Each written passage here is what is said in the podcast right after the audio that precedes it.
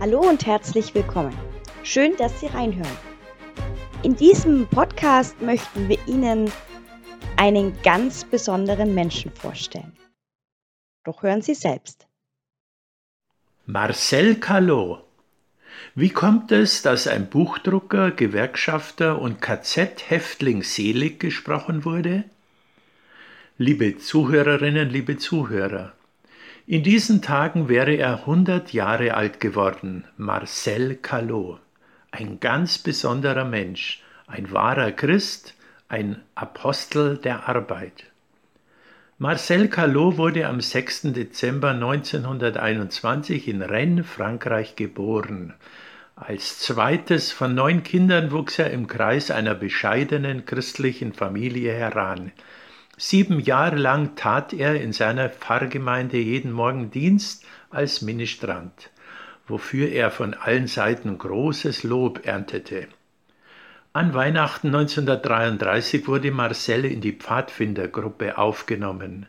Am 1. Oktober 1934 begann er die Ausbildung als Buchdrucker, was er bis zur Zwangsversetzung nach Deutschland im Jahr 1943 blieb. 1936 trat Marcel der christlichen Arbeiterjugend in Rennes Saint-Aubin bei und kümmerte sich als Kassier und Gruppenleiter um die Jugendlichen. Er war fasziniert von den Zielen der CAJ, die göttliche Würde jedes Jungarbeiters, jeder Jungarbeiterin sei zu wahren, zu fördern und zu verteidigen. Marcel war erst 19 Jahre alt, als er diese Sätze schrieb. Wir sind stolz auf die Rolle, die die Vorsehung uns anvertraut hat, indem sie uns zu Arbeitern machte. Unsere Arbeit ist nützlich für die Gesellschaft. Sie verschönert die Welt, sie sichert uns den Lebensunterhalt und ist für uns eine Quelle von Verdiensten auch für das andere Leben. Ein Arbeitskollege und CAJ-Mitglied sagt später über Marcel. Als ich mein Arbeitsleben begann, hatte ich das Glück, an meiner Seite einen solchen Kameraden zu haben. Er kannte mich nicht und trotzdem spürte ich sofort die Freundschaft, die dieser junge Mann mir entgegenbrachte. Als junger Lehrling war ich oft die Zielscheibe für die Launen der Arbeiter. Marcel zögerte nicht, mich zu verteidigen, selbst auf die Gefahr hin, selbst ausgelacht zu werden. Ich betrachte ihn noch heute als einen Heiligen, auf dessen Freundschaft und gute Ratschläge ich stolz bin. In der CAJ-Gruppe hielt er regelmäßig Reden an die jungen Arbeiter und Arbeiterinnen. Einmal rief er ihnen zu Arbeiterkameraden, die CAJ besteht nicht nur aus Kundgebungen und Treffen. Eine Bewegung wie die uns, unsere lebt doch jene, die sie beseelen, die CRJ, das sind Arbeiter, Lehrlinge wie ihr und ich. Das sind Jungarbeiter der Bergwerke und der Büros, der Baustellen und der Werkstätten, die Verantwortung übernehmen. Das ist jener Kamerad, der in der Fabrik zum kleinen Lehrling sagt, du kannst dich auf mich verlassen. Das ist jener junge Arbeiter, der zum Betriebsrat sagt, es gibt Jugendliche in der Werkstatt, man muss auf sie besonders Rücksicht nehmen. In der Freizeit versammelte er unermüdlich seine Jugendlichen zu Sport und Spiel und war bemüht, sie echte Gemeinschaft und Freundschaft erleben zu lassen. Er sagte, der besondere Reiz der christlichen Arbeiterjugend ist die Freundschaft, die unter allen Mitgliedern herrscht. Jeder Neuankömmling muss in der Gruppe eine brüderliche Atmosphäre empfinden. Freundschaft das ist die Kraft der CRJler. Jene, die uns nicht kennen, staunen darüber.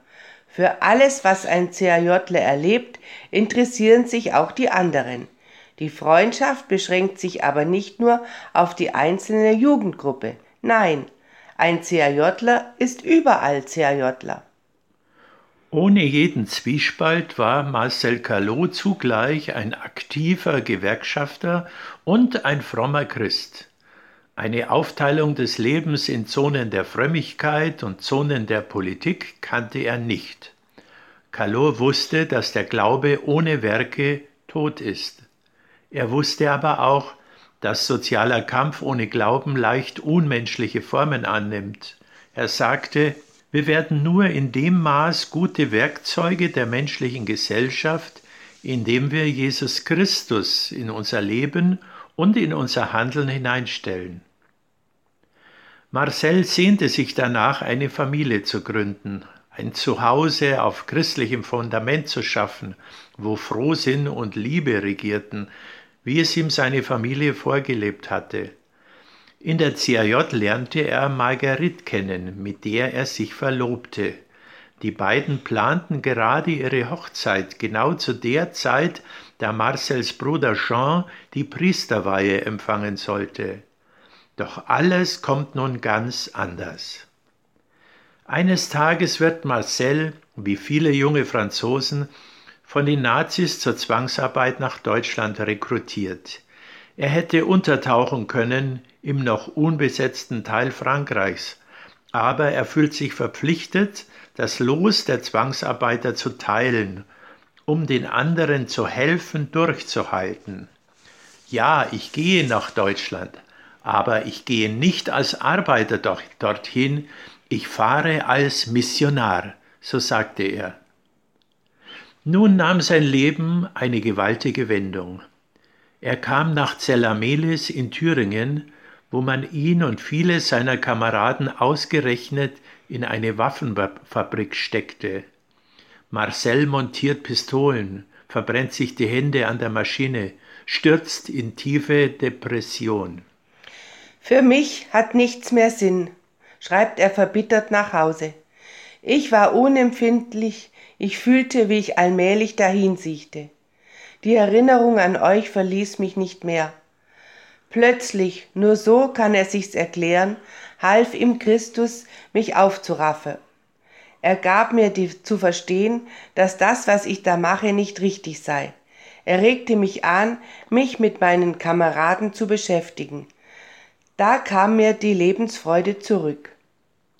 Gestärkt durch die Begegnung mit Christus in der Kommunion kam er wieder zu Kräften und organisierte für die jungen Franzosen Treffen, Gebete und Gottesdienste, soweit es möglich war. In dem Moment, als er sich wieder mit seinen Kameraden beschäftigte, in dem Maß ist er wieder lebensfroh geworden. Wie sein Biograf Pater Gerardi schreibt, betätigte er sich als Sockenflicker, Krankenpfleger, Sportler, Schauspieler, Gelegenheitskoch, Kursleiter und auch ab und zu als Clown. Von Zeit zu Zeit war er rundherum mit seiner Situation, die ja keineswegs rosig war, zufrieden. Doch die geheime Staatspolizei, die Gestapo der Nazis, war ihm schon auf den Fersen. Wie es weiterging, Marses Leiden in den KZs des Hitlerregimes, seine Erlösung und seine Verehrung als Seliger, das erfahren Sie im zweiten Teil des Marcel Callot Podcast. Ein herzliches Dankeschön schon jetzt an Betriebsseelsorger Erwin Helmer und seine Frau Karin für diesen ersten Einblick in Marcells Leben. Ihnen vielen Dank fürs Reinhören. Bis zum nächsten Mal. Ihre Dorothee Schindler, Betriebsseelsorge Allgäu.